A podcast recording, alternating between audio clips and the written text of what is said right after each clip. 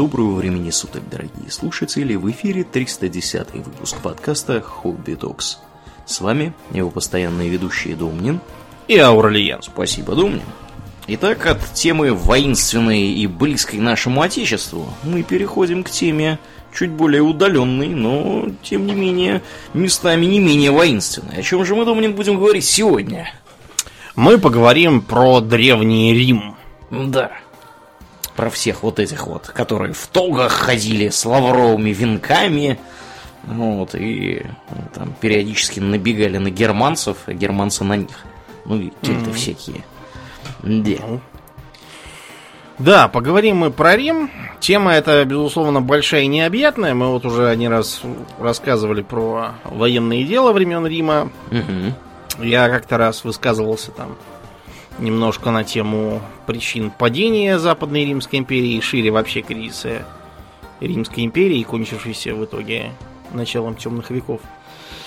А сегодня мы поговорим о, наверное, наиболее известных и покрытых толстым слоем упрощений и мифов а, понятиям, потому что посмотришь какой-нибудь исторический фильм какого-нибудь там Ридли, нашего Скотта.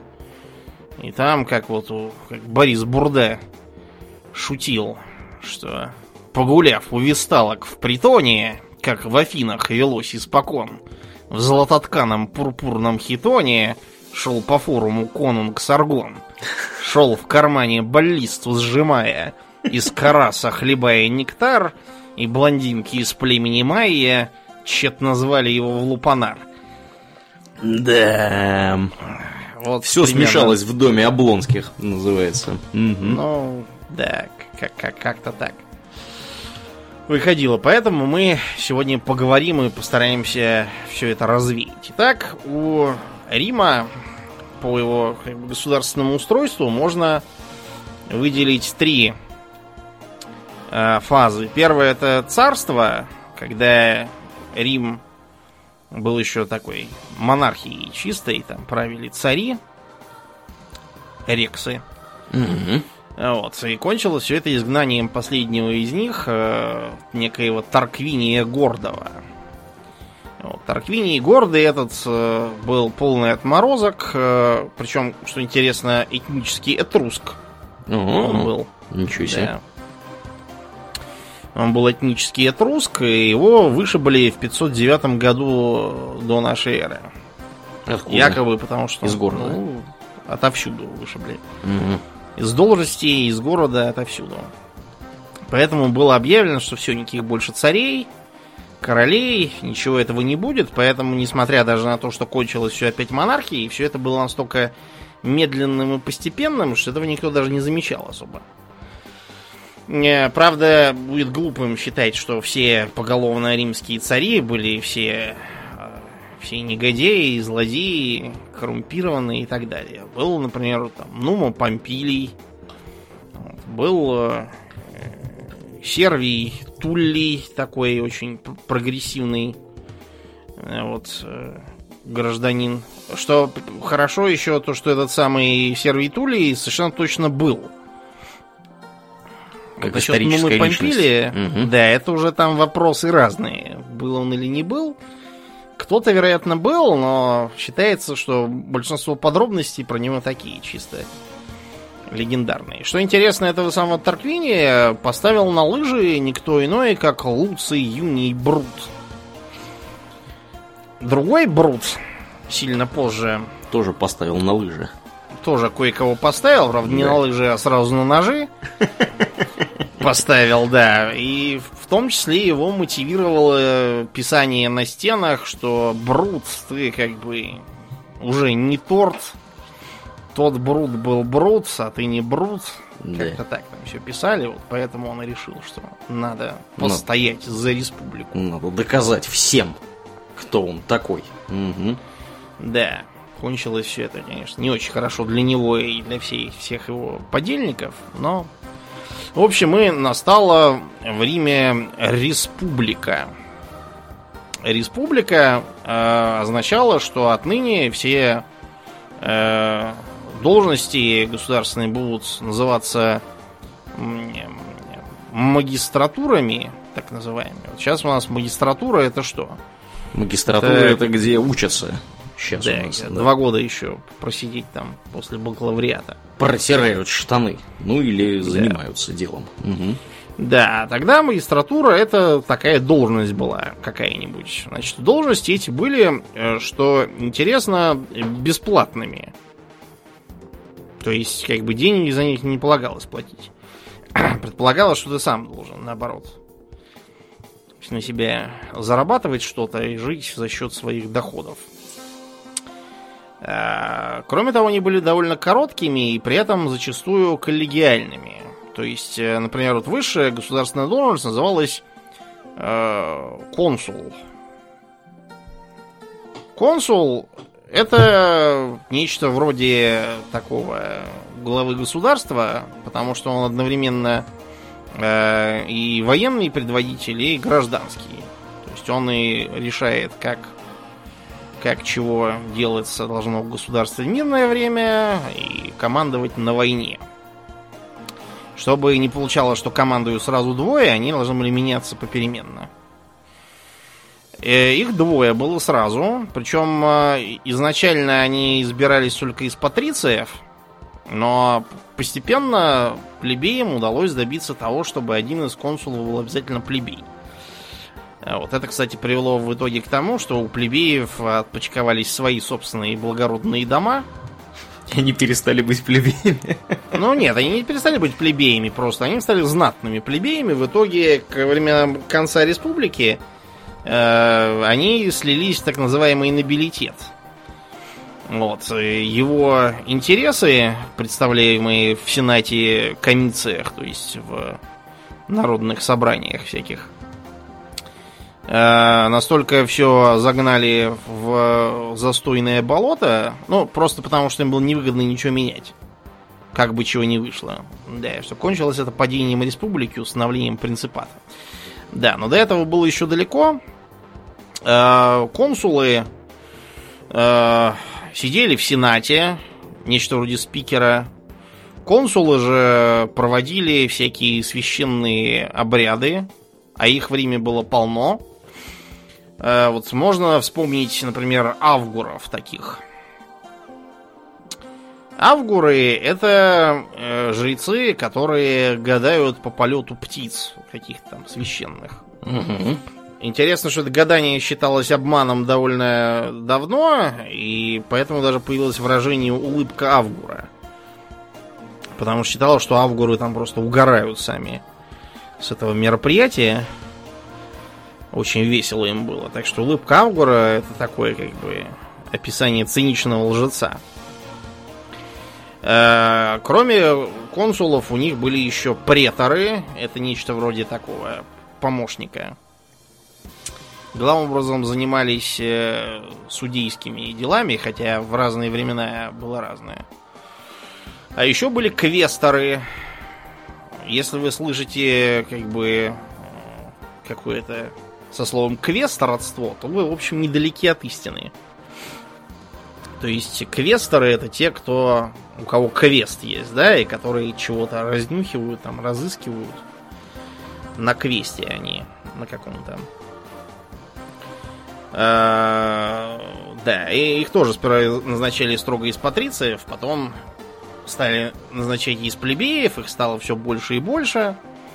Вот, и их стали уже отправлять, например, из Рима в разные дальние земли, чтобы они там чиновниками были и так далее. еще интересно еще и то, что консул, когда его срок проходил, становился проконсулом. Это де-факто такой губернатор. Ему отдавали одну из провинций, и вот он туда ехал управлять. Типа как опытный администратор. Угу. Да. Еще были цензоры.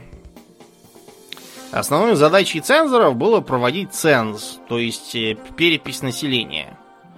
Это нужно было для того, чтобы упорядочивать налогообложение, э, воинскую повинность, разные другие там повинности перед государством.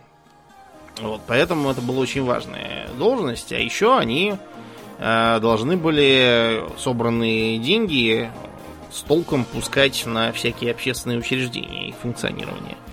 И, наконец, они же должны были следить за нравами.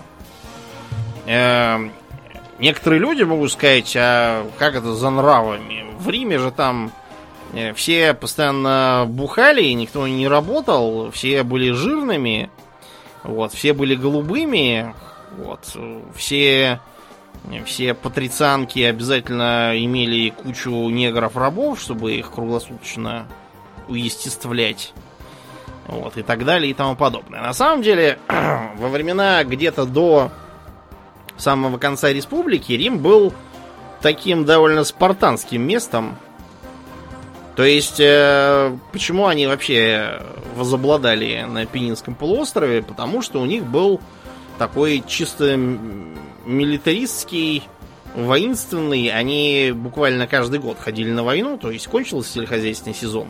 Собирается легион, так тогда называлось вообще все ополчение. И идет кого-нибудь воевать.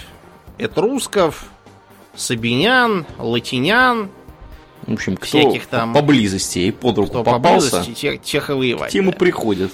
Мгм. Не случайно, например, а, плебеи поначалу, да, они делились на а, три трибы, так называемых.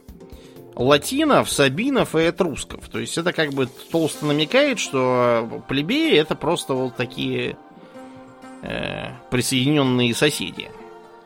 Почему они, собственно, поражены в правах по сравнению с патрициями? Патриции это те, кто, у кого есть патер, да, отец, то есть люди с родословной. Это означает, что они урожденные римляне, а не какие-то там чурки завоеванные. Поэтому вот такое разделение. А, так что цензором работы было полно. Там э, было очень легко за какие-нибудь там излишества э, избыточные угодить. Например, под э, изгнание с должности занимаемой за то, что ведешь безнравственный образ жизни или там еще какие неприятности. Можно было и в тюрьму попасть за излишнее нарушение общественного порядка. Да, а еще один интересный э, интересный магистрат это трибун. Трибунов вообще было много разных, например, были военные трибуны такие. Это нечто вроде э, офицеров таких, назначаемых к легату, командиру легиона. Интересно, что поначалу легат был не командиром легиона, а не чем-то вроде посланника. А кто же То есть, командовал? Консул командовал Мгм. один. Потому что легион был тогда еще маленький. Вся армия и была легион. Да. Мгм. Да, Понятно. Офицерский Поэтому корпус был небольшой. да. э, вот. Э, Помнишь, вот в Мастере Маргарите там Кентурион, крысобой, все бегает на посылках Мгм.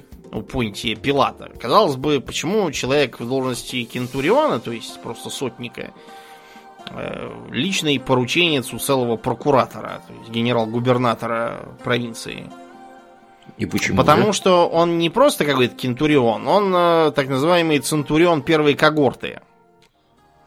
Центурион первой когорты это де-факто заместитель командира. Мгм. Да, потому что у него есть военный опыт серьезный, это самый толковый из центурионов. То есть, а первая когорта Вот он- это, понятное дело, самая толковая из всех когорт. Ну, да, самая почетная, самая опытная, да. Он всегда при легате, он ему дает ценные советы и так далее. Поэтому-то Понтий Пилат его так и ценит. Мгм. Понятно. Прикольно. Да, а вот. Еще один вариант трибунов, не менее интересный, это так называемые народные трибуны. Трибунус плебис. То есть это плебейский, вообще говоря, трибун. Так, а погоди, а что эти трибуны-то? Они что, вроде комиссаров или как они там? Вообще, ну да, роль? вроде того. Мгм. Типа, типа как политрук Политрук. такой. По политической Да, части они там были, понятно. Окей. Вроде того, да, потому что военного опыта у них было мало, они в основном слушались, э, чего там, Центурионы говорят. А, да, так вот, этот самый народный трибун, это должность, введенная специально для плебеев после того, как э, в пятом веке до нашей эры произошел конфликт. Так называемая сецессия. Э, сецессий вообще-то было много, это была, по-моему, самая первая из них. Э, и выглядит следующим образом. Плебеи, недовольные дискриминацией, просто объявляли забастовку. То есть собирали манатки и уходили из города на один из холмов, тогда еще не находившийся в ее черте, и сидели там. И говорили, а вот живите без нас. Посмотрим, сколько вы протянете. Тролли Да, какие были.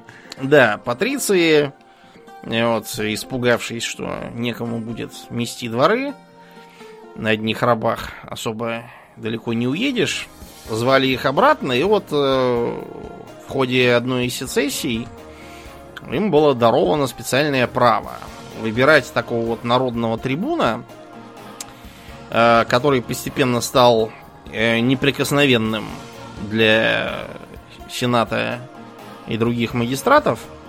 Он получил своих ликторов, то есть приставов, и он мог присутствовать на заседаниях Сената. Там он, правда, первым ничего не говорил, сидел скромненько у дверей, но если трибуну казалось, что э, Сенат пытается что-то, да, что-то такое против плебеев принять, то он говорил запрещаю. То бишь вето. Да, то есть вето, действительно. И этот закон нельзя было принять. Э, у них были разные другие м, права, типа, например, право доносить обо всем, что там происходит в Сенате своим избирателям непосредственным. Вот, и э, было особо описано, что э, выкинуть их с должности мог только, собственно, избравший их плебс. Что, в принципе, Они логично. У меня при Да. таком построении всегда возникает один вопрос. А как э, как-то вообще проверялось вот этот товарищ? Не давали ли ему взяток, чтобы он там вето выкрикивал, Конечно, когда давали. надо? Или, или когда не Ну. надо, не выкрикивал? Вот. Как, как ну, это вообще? вот постепенно оно, да, скатилось к тому, что, например, вот были такие трибуны Гракхи, Мгм. да, Гай и Тиберий, по-моему. Они занимались тем, что продвигали интересы мелких землевладельцев и вообще э, плебса в своем изначальном смысле, то есть выступали против нобилитета, выдвигали разные инициативы типа создания колоний, куда отправлять э, обездоленных плебеев, чтобы они могли там получить землю. Понимаете, все упиралось во что? В то, что изначально а, предполагалось, что все римляне должны заниматься сельским хозяйством на общинных землях. У них все это, да, все эти земли распределялись, потом там из них постепенно выделили всякие крестьяне мелкие собственники, крестьяне-арендаторы, а, посаженные на землю рабы, кстати, тоже бывали.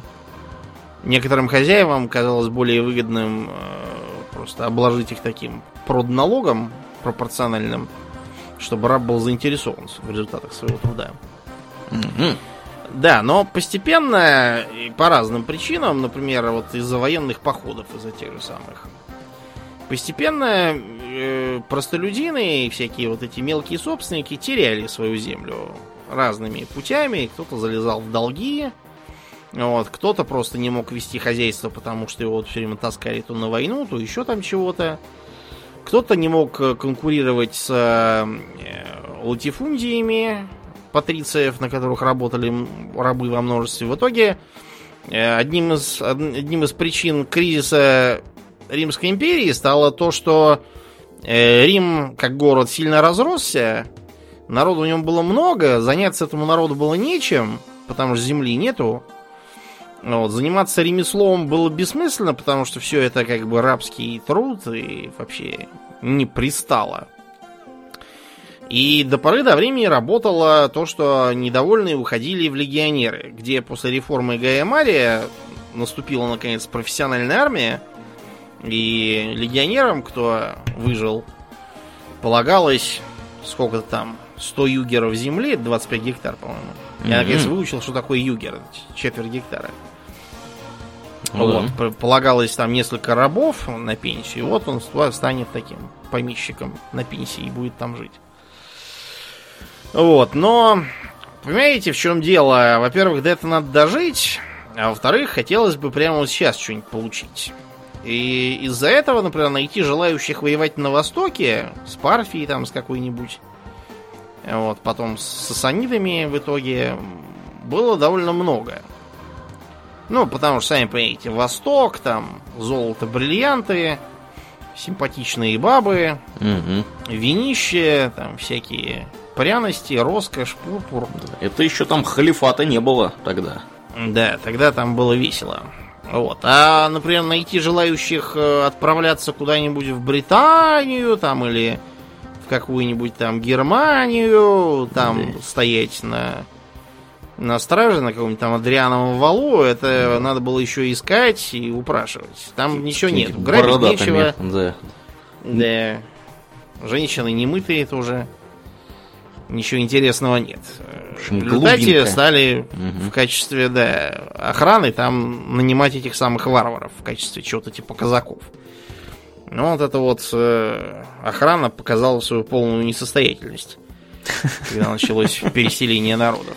Мгм. Но вообще, надо вам сказать, что э, всякие вторжения племен-то бывали и раньше, и до этого самого переселения народов. Рим справлялся, в принципе, и с более серьезными э, вторжениями и, поражениями, кстати, вроде как в Тевтобургском лесу. Или вот эм, тот самый фильм Ридли Скотта.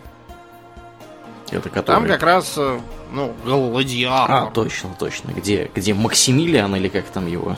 Максимум. Максимус, да, да, да, да. Побивает Да, всех самый. пафосно. Всех побивает, да. Значит, там сейчас мы по нему проедемся катком тоже, но Мгм. там вот все происходит почему? Потому что как раз этот период, да, это э, вторая половина второго века.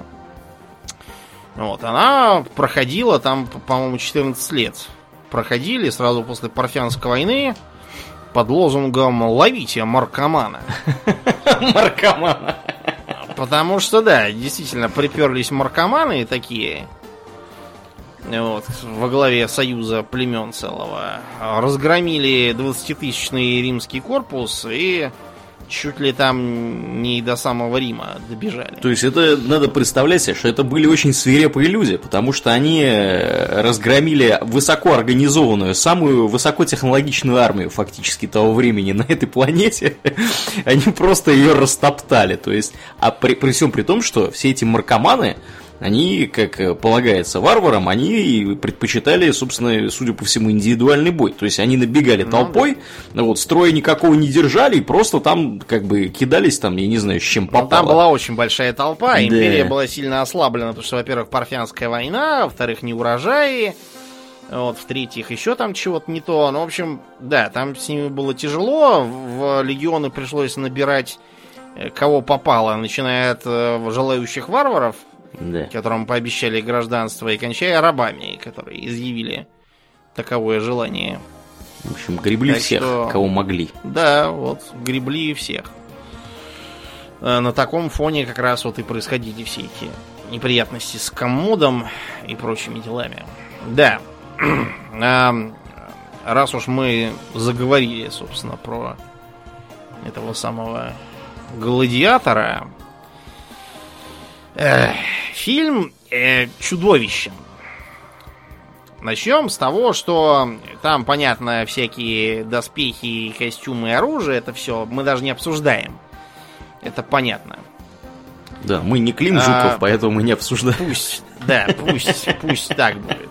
Э, Значит, по сюжету э, хорошего императора Марка Аврелия подло убивает его злобный наследник Коммод. Вот, а потому что он не хотел ни Коммода этого, собственно, оставить, а вот, по- по-моему, этого Максимуса или еще там кого-то. Короче, в общем, кого-то хорошего, я уж плохо помню, а вместо этого получился плохой коммод. Значит, эм, во-первых, никто не убивал Марка Аврелия, он помер сам. Та эпидемия чумы была, которая как раз была одним из факторов, сильно ослабивших государство. Э, никаких хороших наследников, кроме комода, у императора не было тогда. Э, значит, э, потом комод в фильме изображен как какой-то, не знаю, стриптизер, или нет, стриптизер он какой-то слишком, слишком жеманный.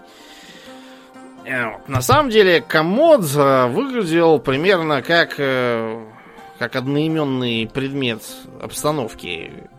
То есть здоровый был? По габаритам, да. Здоровенный был мужик. Да, он э, любил наряжаться в львиную шкуру и с дубиной избивал там всяких э, Э, гладиаторов, зверей, чуть ли там не львов душил голыми руками. Но там, скорее всего, это была адская подстановка. Но он был довольно популярный боец, веселил население собственноручно.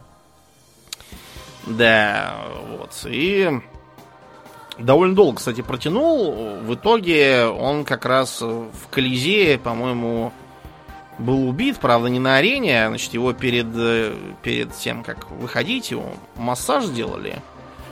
Вот, и стали массировать шею, да взяли ее и хрясь и свернули.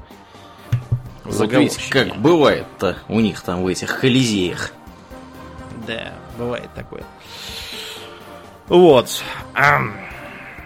Значит, потом, эм, что там еще было из тупого? А, значит, э, этот самый Максимус.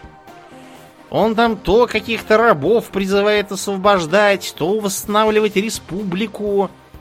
Надо поймите, что э, как бы э, республику никто с точки зрения римлян э, во времена Марка Аврелия никто ее не отменял. Она была все там же на месте. Что восстанавливать? Она уже. Она как бы, да, где, где была, и там и есть. Э, понимаете, само вот слово император, да? Императоров в истории Рима была просто тьма тьмущая. Вот, например, был такой э, Сулла. Луций Корнелий Сулла Феликс. Угу. То есть счастливчик. Последнее это вот как раз погоняло личное. Чичливчик. вот он был император. Но это не не означает, что он э, был живым богом и так далее. Это просто был такой, э, как бы такое звание для крутых полководцев, которым, который, в общем, ничего особенного даже тогда и не означал. Властвовал при этом Сулла как диктатор. И все сейчас вот современные борцы с диктатурой прям схватились за сердце. Как же это так? Да, значит, с диктатурой тут тоже все непросто. Значит, диктатор это по решению Сената э, на конкретный срок и с конкретными целями назначаемый абсолютный правитель. Когда становилось ясно, что вся эта громоздкая структура с двумя консулами, еще и сенатом и тому подобным, все это очень медленно и грозит гибелью э, государству. Вот, и назначался диктатор. То есть э, диктатор назначался по самым разным поводам. Например, был такой диктатор для забивания гвоздя в храме Юпитера. Специальный. Что, что это? Что ну, это, это такой ритуал просто был важный. Да, поэтому... Забивали гвоздь? Да. Для этого нужен был диктатор? Да. Ну, это такой, скорее, ритуальный диктатор. Угу. Был, например, специальный диктатор для того, чтобы организовать какие-нибудь там игры, массовые увеселения. И был диктатор судебный.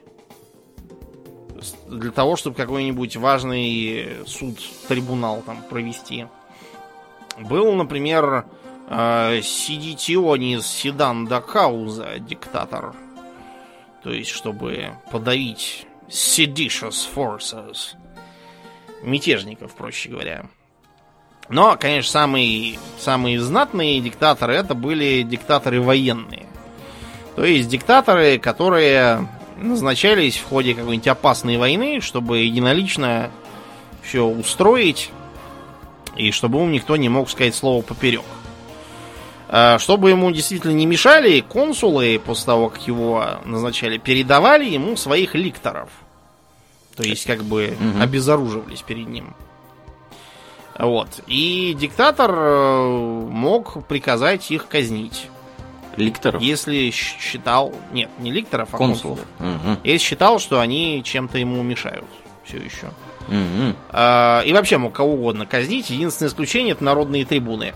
Их иммунитет распространялся в том числе и на диктаторов. И он и как. Да, да. Вот. Кроме того, у диктатора тоже был полный иммунитет. После того, как он слагал свои полномочия, нельзя было ему ничего предъявлять. Специально для того, чтобы он не стеснялся в средствах. То есть он, собственно, полномочия эти слагал рано или поздно. Да. Рано или поздно должен был их слагать. А Но если вот он не слагал? Ну вот, как бы во времена славных обычаев предков диктаторы там э, пахали землю, и узнавали, когда приходили, звали их в диктаторы, и они, значит, э, шли, а после того, как закончили, возвращались к своей пахоте. Да, это все когда-то там давным-давно, наверное, было. Но, да, к концу республики этим стали сильно злоупотреблять. Вот тот же самый Луций, вот это как раз э, типичный пример. Я имею в виду Луций Корнелий Сулла, да. Сулла э, прославился проскрипциями. То есть, проще говоря, расстрельными списками, которые он везде развешивал. И когда, когда ему на это стали предъявлять претензии, он сказал, ах да, вас-то я еще и забыл. Да. И, и, и их тоже добавил туда. Добавил в список. Да. В списке я так смотрю, там... у них там с демократией был полный порядок. Но справедливости товарищей. ради, после того, как Сула всех убил, кого он считал не, не полезными для республики, он был так называемым оптиматом. Угу. Оптиматы это были вот как раз сторонники усиления нобилитета и сохранения статуса кво. Вот, они считали, что они борются за предохранение республики. Де-факто Сула своими действиями эту республику скорее подтолкнул к как раз установлению принципата. Потому что после Суллы через некоторое время пришел Цезарь, который тоже попытался установить такую же диктатуру, пользуясь своими успехами полководца расправой над своими товарищами, триумвирами. Помпеем и Красом. Вот, и даже хотел принять титул Патер Патриарии, но его как раз зарезали. В итоге Вовремя. первым императором... Угу. Ну, да, первым императором считается, что стал поэтому не он, а его наследник Октавиан, более известный как Август. Полное имя Гай Юлий Цезарь Октавиан Август. Обратите внимание, что он именно Октавиан, а не Октавий. Знаешь почему? В чем разница? Это тут замороченная фигня с э, именами у, римлян была такая. То есть у них, как мы уже говорили, было всего 73 имени, из которых 18 были самыми употребимыми. Причем... В смысле имени как... первого имени, да, то, что вот мы называем, собственно, да. личное имя. Ага. Да. С- сколько? 73? 73, да. Но реально использовали обычно полтора десятка. Ничего себе, как у китайцев с фамилиями.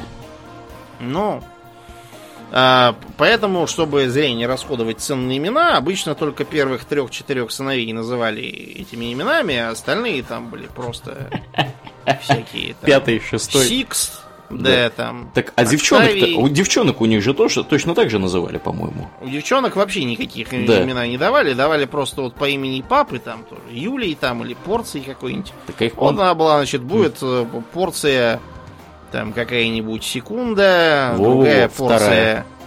да, какая там терция. Угу. Последняя будет порция минора. Причем, если родится еще одна дочь, то минорой будет она, а это, значит, будет четвертая. Не. Э, так все было попросту. Да. Значит, а когда она выходила замуж, то все, она просто принимала имя мужа. То есть, в Значит, смысле, после... личное имя у нее менялось опять. Да, значит, после этого самого приномена, или приномера, скорее, для многих, шла фамилия, то есть, собственно, номен. Угу. Вот, то есть, тот же самый Гай Юлий Цезарь, у него Гай это личное имя, Юлий это фамилия, он из дома Юлиев.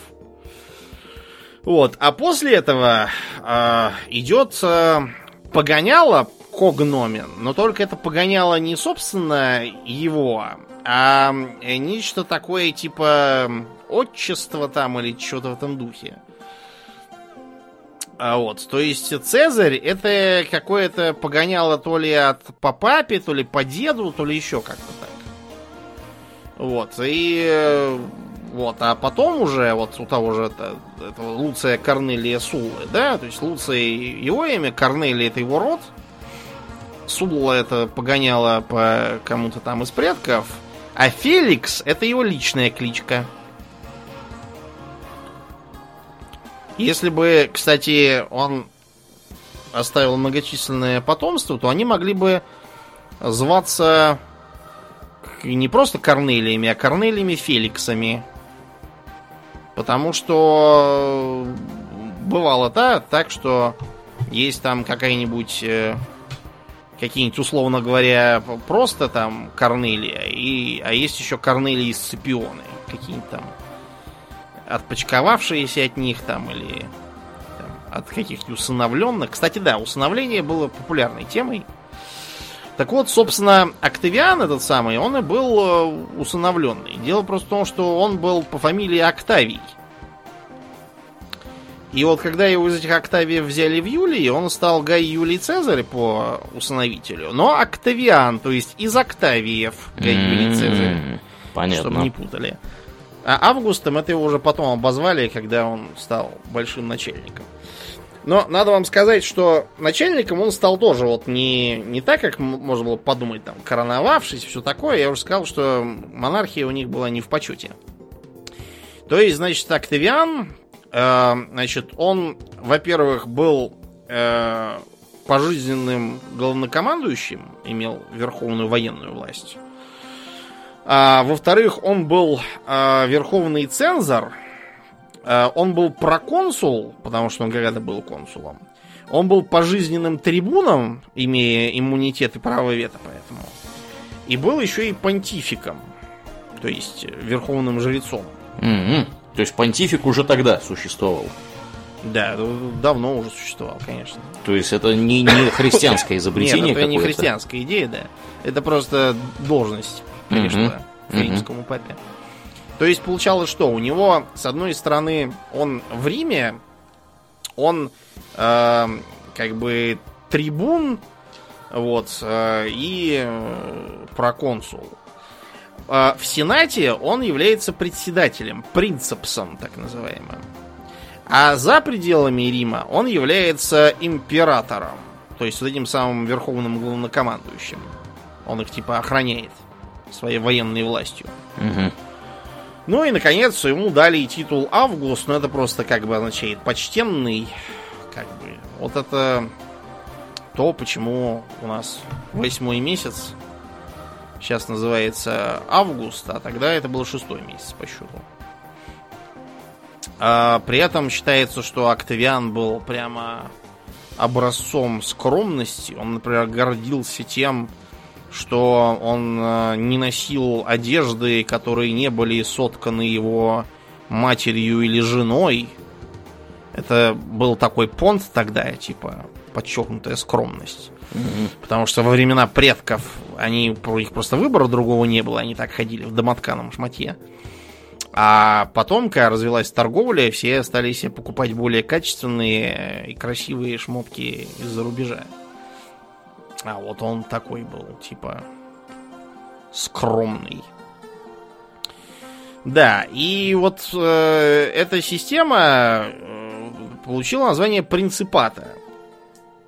Продержалась она вплоть до так называемого кризиса третьего века, когда Рим впервые чуть не развалился. Вот, и после этого сменила доминат. А, то есть император стал вот именно правящим монархом под титулом Доминус, то есть господин. Показательно, что когда Октавиана пытались придворные льстецы называть Доминус, он говорил, что Доминус, он для рабов. А для свободных граждан он такой же гражданин, как и все. Такой скромняшка был. Показуш... Да. Показушный скромняшка. Да, такой он был. Да, в общем, э, по этой причине, когда мы в художественном фильме «Гладиатор» видим какие-то сказки про восстановление республики, это бред. Республику никто и не отменял. Вот, никуда. Ну и разные там другие э, мелочи, типа того, что он все время там говорит, что я там, я военный, а не сол, этот самый, а не политик. Ребят, в Древнем Риме это нонсенс. Там все военные были политиками, и политики в большинстве были военными. Всяких там консулов э, и квесторов с- специально отправляли в войска, чтобы они там, так сказать, постажировались из патрицианских и прочих благородных домов. Так вот и отправляли. Что- Э, военными да. были и всякие цезари и тому подобное, причем для них это был как раз совершенно логичный шаг к власти. Это популярность, это богатая добыча, на которую можно проводить там всякие игрища и пьянки, хлеба и зрелищ населению. Опыт Это управления право- людьми. Да, Что это тоже немаловажно. преданные лично тебе солдаты, Мгм. которые благодаря тебе обогатились, опять же. Вот, поэтому, ну и, разумеется, триумф, на котором можно изрядно тоже покрасоваться, показаться, приобрести популярность и так далее. Э, Интересно, кстати, что в финале триумфа обычно умерщвляли вражеского предводителя. Показательно. Удивительно похоже, да, на жертвоприношение Мгм. обычай. Ну и всякая там фигня типа того, что а, э, этот самый, как его там,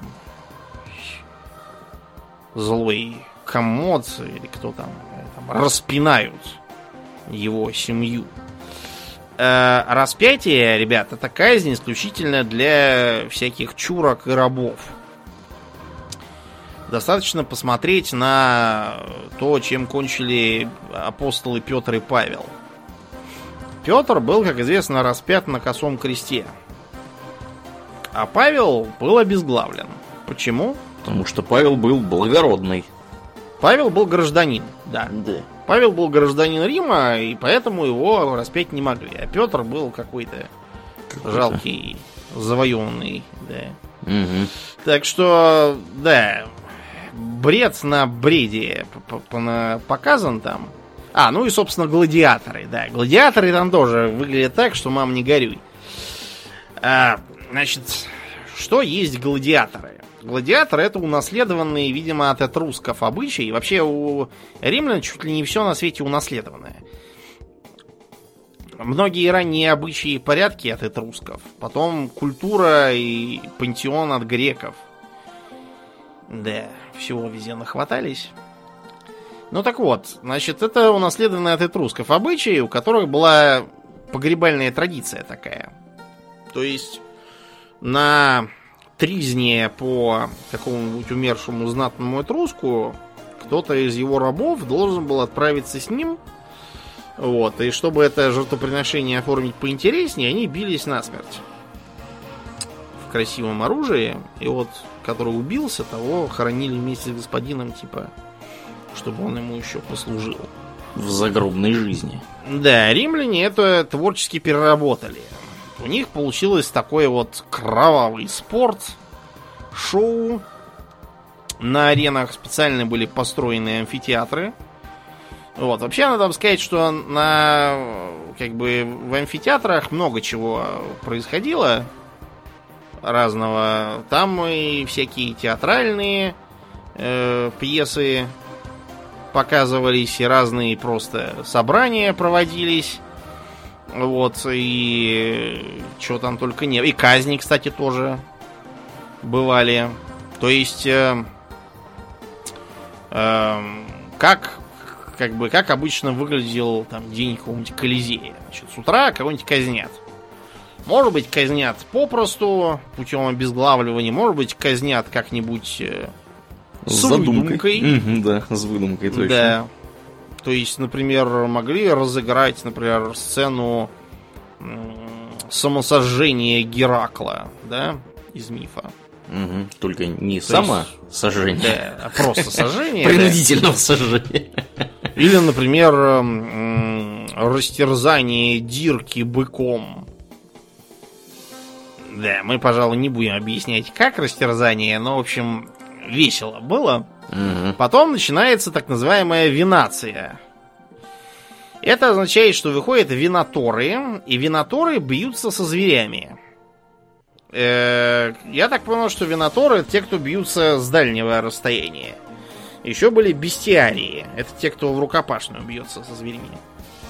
Видимо, изначально эти самые бои со зверями были просто еще одним видом казни, когда преступников кидали всяким львам и тиграм. Вот, но постепенно из этого целая дисциплина своя выродилась. При этом, кстати, обычные гладиаторы со зверями не бились никогда, потому что они считали себя выше, чем виноторы и бестиарии. Да. То есть те были совсем днище.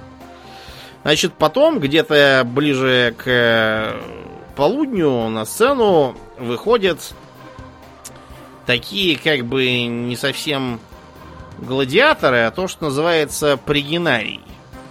Пригинарии это такие потешные бойцы, которые со всякими палками и плетками выступают и типа просто разогревают публику. И только уже после обеда начинаются, собственно, гладиаторы. То есть все фильмы, которые демонстрируют вам обратно, это чушь. Да, ну так вот, возвращаемся к гладиаторам. Обычно в кино и вообще массовом представлении показывают, что, значит, э, день на арене это там обязательно какие-то кровавые кровавые битвы, там все пачками погибают, все друг другу пускают кишки, трибуны вопят. Вот, все там в полном как бы ад Израиль полнейший кучами выносят трупы, складируют. Э, нет, конечно, да, бывали такие бывали такие дни, когда прямо много жертв бывало, там и всякие поединки насмерть между прославленными гладиаторами, но это все, во-первых, обычно только в Риме, а во-вторых, по очень серьезному поводу. Кто-то помер, например. Или какой, какая-нибудь там победа в войне, или еще, или еще что-нибудь такое. Чья-то избирательная кампания, как вариант. Вот Цезарь устраивал, например, такую. Там у него гладиаторы были снаряжены в серебряные доспехи. Mm-hmm. Чтобы пустить пыль электорату в глаза. Откуда у них были серебряные доспехи? Специально произведенные? Ну, Цезарь, поэтому. да, заказал специально, да. Да, неплохо. Да. Э, ну так вот. А в основном бои гладиаторов были такими, знаете, вроде как рестлинг, да? То есть, понятно, что и в рестлинге вас могут неудачно стукнуть стулом по башке, и получите ЧМТ. Там тем более, потому что оружие все-таки настоящее. Вот. Но, во-первых, их учили так называемому сценическому фехтованию. Оно в первую очередь рассчитано на эффектность, и только там в пятую-десятую на эффективность. Э, просто потому, что настоящий смертельный бой это нечто довольно быстрое, скучное и непонятное. Что-то кто-то дернулся, один другому в брюхо всадил меч, тот свалился, все. Скучно, и крови почти нету. А мы хотим шоу. Поэтому, судя по типичному вооружению, а также по э, защитному, так сказать, снаряжению, э, можно судить, что в основном там были такие резано-рубленные ранения, которые дают много крови, и публика веселится, да? Все брызжет там фонтанами, угу. но при этом не настолько опасно для жизни. Кроме того, э, обычно гладиаторов показывают как таких прямо всех э, сухих культуристов. На самом деле, типичный гладиатор был такой довольно плотный дяденька. Они нарочно старались так отжираться, чтобы жир не давал им сразу кишки выпустить. В случае чего. Никаких там рельефных мускулов обычно у этих гладиаторов не бывало. А, да, значит, э, что касается, собственно, видов. С, с видами э, наблюдаются разные непонятки. В связи с тем, что многие описания гладиаторов, они как бы двояки. С одной стороны, это может быть описание гладиатора по как бы виду вооружения, а с другой по его как бы сценическому образу. То есть, вот, например, разница между э, секутором и фракийцем в том, что у секутора гладкий шлем. А так все то же самое. Э, как бы меч кривой, шлем закрытый, на руке с мечом наруч, вот, э, во второй руке скутум, ну, как у легионеров щит такой же. И на этой самой, на левой ноге еще понож одна. Зачем, спрашивается, градить огород? Почему один фракиец называется, а другой секутор? Потому что фракиец, он изображает как бы на сцене фракийского воина. И если его поставить против Гапломаха, который, в свою очередь, изображает как бы греческого воина, то есть у него круглый щит, у него копье, кинжал, и глухой шлем, опять же. То есть он типа такого гоплита изображает, как бы. Mm-hmm. На самом деле, конечно, у него гоплит примерно такой же, как из, э, допустим, биатлониста э, горнострелок. Mm-hmm. То есть, да, похоже и нечто вроде того умеет, но не то. То есть это такое как бы вот э, образы, что вот фракиец бьется с греком, как будто вот там настоящие. Кстати, из-за этого непонятно, кто был Спартак по национальности фракиец это что он по паспорту фракиец, или это фракиец у него образ такой был, когда он был гладиатором? Непонятно совершенно. Да, так что асекутор это просто как бы боец э, по, по типу вооружения, да? И, как правило, его ставили в пару с ритиарием. Ритиарий это боец без доспехов, с трезубцем, кинжалом и сетью. Э, этот самый тип бойца символизирует как бы как бы рыбака с э, то ли Крита, то ли еще откуда-то, то есть э, тоже что-то там такое должен изображать. То есть у него, видите, у него трезубец, да, как у, как у Нептуна морского бога. У него сеть, который там ловит рыбу. Какая-то шляпа непонятная. Да, Шлем, да. Угу. Да, такой шлем, который как бы изображает вот типичный для критских наемников шлем. То есть, видимо, Ритиарий должен был изображать что-то там такое, типа критомикенская культура, то да сё. Угу. Рыбаки, там, моряки. Э, разновидность Ритиария это так называемый лаковиарий. У него вместо сети аркан такой. Я уж не знаю, кого он там символизировал такого. Вот. А... В таком виде они бились. Как правило, бились они до того, как там либо их судья останавливал, либо кто-то из бойцов получал тяжелое ранение. Э, невзирая на все эти мифы, где зрители такие должны показать палец вниз, типа смерть. Во-первых, жест э, означал смерть сам по себе, без всякого пальца вниз, а просто с пальцем. Уже палец показывает как бы меч. А если просто кулак, то вот это как раз пощадить. Во-вторых, если бы э, типичный ланиста... Ланиста это владелец гладиаторской, гладиаторской школы. Э, позволял резать своих бойцов по свистку какой-то там пьяной толпы, вот, то он бы очень живо прогорел. Так что это все происходило гораздо реже, чем хотелось бы. Обычно это э, управлялось специальной клакой. Клака это такие подставные зрители, которые рассажены в ключевых местах. Они в нужный момент начинают что-нибудь орать нужное тебе, чтобы заводить зрителей или наоборот их утихомирить. Да, в общем, э, что еще было хорошего в гладиаторской жизни? Помимо того, что нам сообщают в фильме про Спартака, кстати, фильм врет безбожно.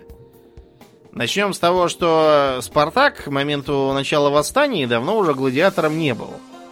Он уже оттуда ушел и работал то ли тренером, то ли кем-то таким. Так что никакого там э, героического прорыва из гладиаторской школы он не совершал. Просто он пользовался авторитетом и имел опыт. Э, интересно другое, то что жалование, которое платилось со сборов, полагалось гладиатору. То есть они у него там накапливались на счет. Он мог, э, э, например, их поставить на самого себя, в смысле поставить. Угу.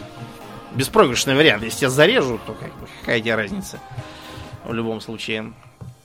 А на них можно было вкусно есть и много пить и ходить по лупанариям. А еще можно было взять и выкупиться. Можно было даже просто получить э, свободу без э, выкупа, допустим, за счет своей там популярности или там успешности, или там а, в честь какого-то там события, своего там сорокового боя какого-нибудь, и тебе вручали Рудис. Рудис это такой деревянный мечик, как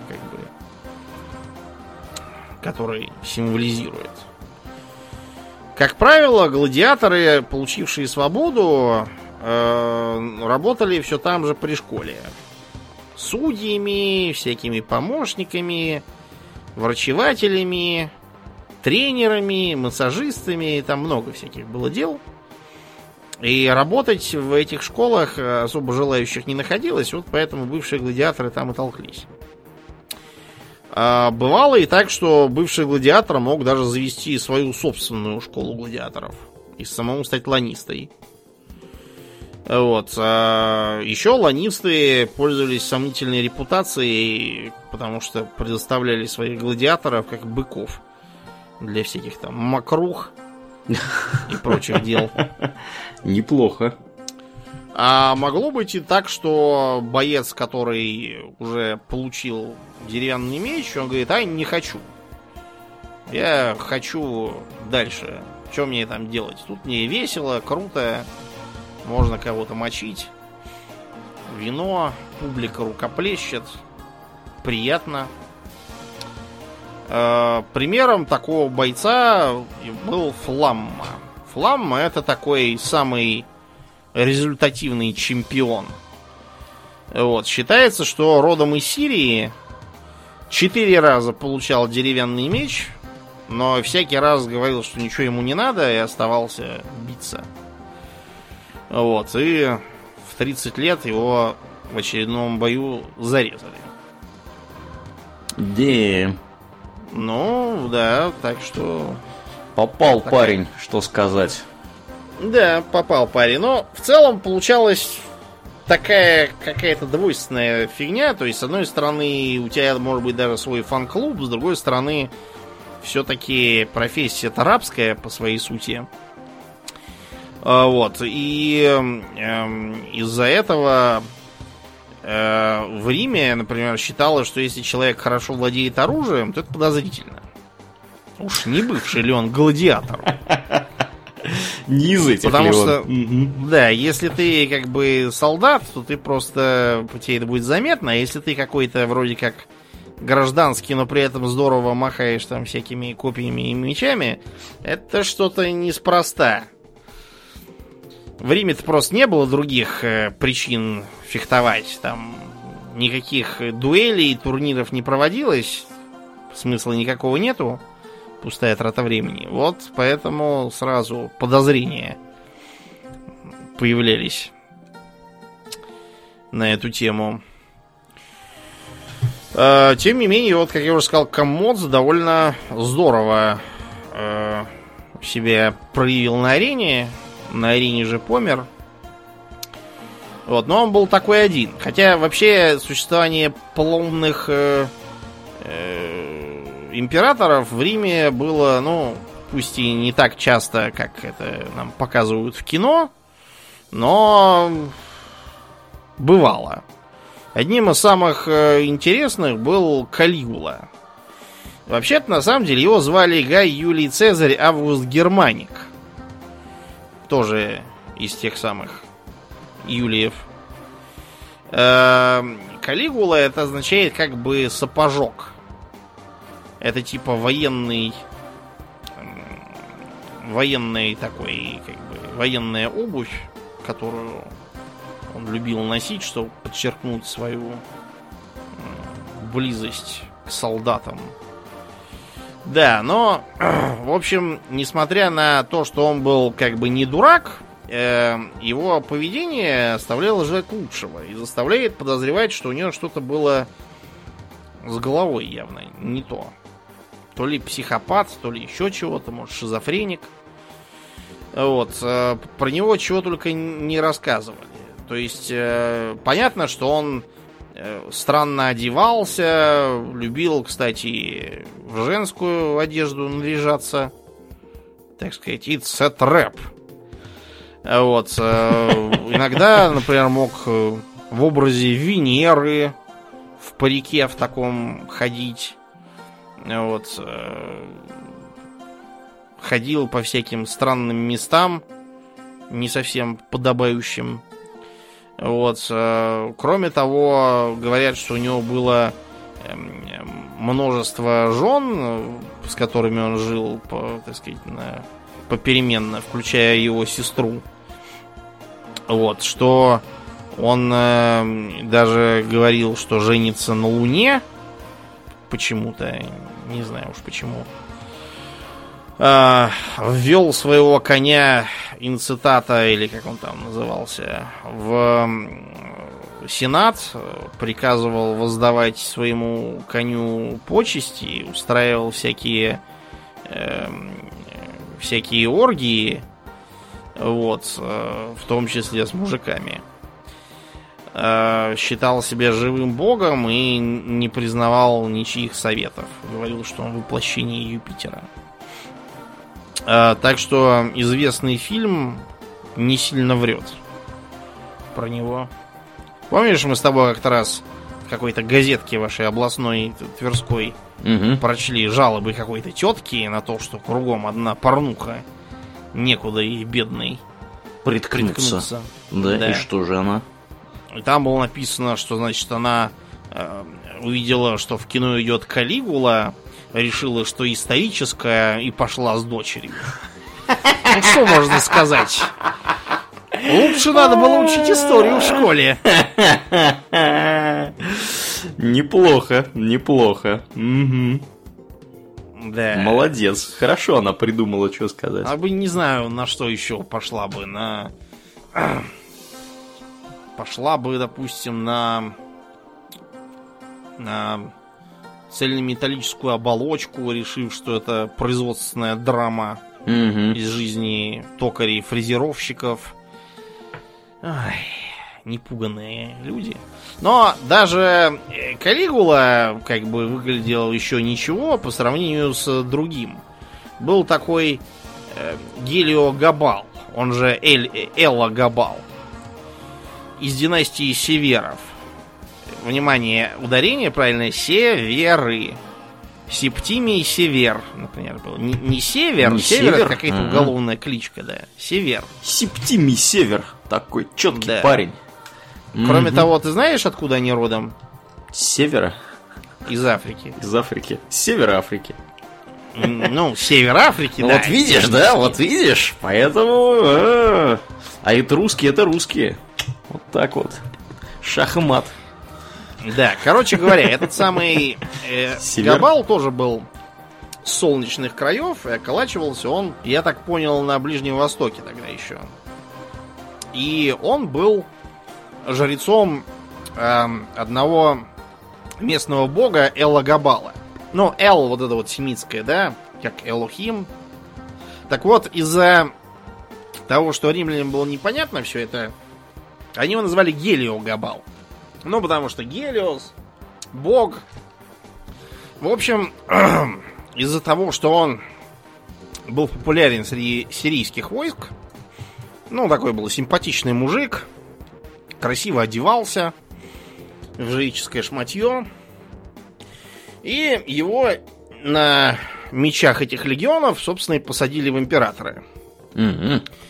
А, там он немедленно объявил, что этот его культ Элогабаловский, Мгм. это солнечный бог семитский, теперь будет официальным в стране. И на Палатинском холме поставил какой-то черный камень, который должен был этого его солнечного бога изображать. Вот, и там он э, занимался не государственными делами, а тем, что в характерном одеянии пел, плясал, устраивал оргии с девицами эм, и э, объявил в довесок, что ему, поскольку он тоже теперь бог, надо приносить человеческие жертвы. То есть не стал стесняться вообще никак. Да, не стал стесняться, так что э, про него там рассказывали всякие бредовые байки. Есть, например, знаменитая картина э, Розы Гелио Габала. Значит, э, якобы он э, был так привержен роскоши, что во время его перов рассыпали розовые лепестки э, так, что в них просто все засыпались насмерть. Да, на самом деле это, конечно, чушь, но, видимо, что-то такое с засыпанием цветами, да, он делал. Я думаю, просто гости были недовольны, что ты такой лежишь себе, как было принято у римлян, попиваешь винище из чаши, тут тебе какие-то лепестки сыплются, сверху вино попадают, за шиворот сыплются. Неудобно. Короче говоря, все эти его жертвоприношения, песни и пляски произвели самое невыгодное впечатление на римлян, привыкших несколько более скромным правителям. Вот, так что его э, замочили в сортире и бросили в клаку максимум. Ну, Печально. то есть в канализацию его спустили. Спустили парня. Да. Да, такой странный был. Да, ну ладно, достаточно сегодня. Про Рим можно рассказывать бесконечно. Как-нибудь, может быть, мы вернемся к теме падения Рима, Западной империи. Поговорим про ее причины более развернуто. Да, Про Византию мы собирались.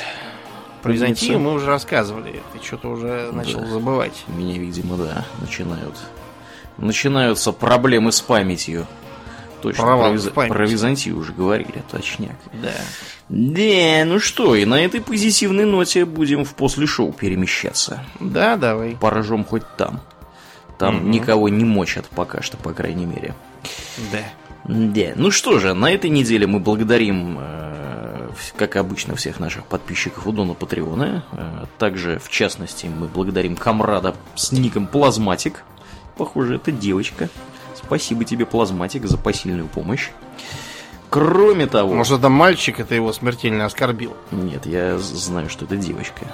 Ага. Я, я выяснил уже все. кроме того, мы, как всегда, благодарны нашим мощнейшим э, подписчикам, которые в легендарном, так сказать, качестве нас поддерживают у Дона Патреона. Это, в частности, Адель Сачков, Николай, Жупил Империализма и Ярослав Хариченко. Спасибо вам, сердечные комрады, за вашу помощь.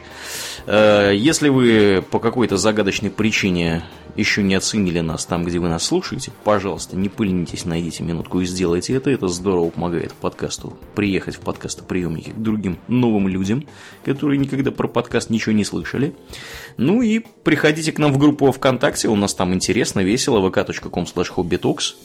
Там сейчас летние каникулы, все аналитики не в школе. э, Начались э, прямо активность поперла в группе. Мы подвесили э, опрос по поводу логотипа. Ой, да. Там такое началось, такое! Бурление. Да. Вот. А кстати, я тебе сейчас нам еще пару вопросов после шоу задам. Вот, по поводу по поводу Цири и этой. Как ее? Йеннифер. Йеннифер, да. Цирилла и Йеннифер, да. Что там не так с ними? Да. Ну, а на этом будем действительно мы на сегодня закругляться. Я напоминаю, дорогие друзья, что вы слушали 310 выпуск подкаста Хобби Токс. И с вами были его постоянные и бессменные ведущие Домнин. И Аурлиен. Спасибо, Домнин. Всего хорошего, друзья. Пока.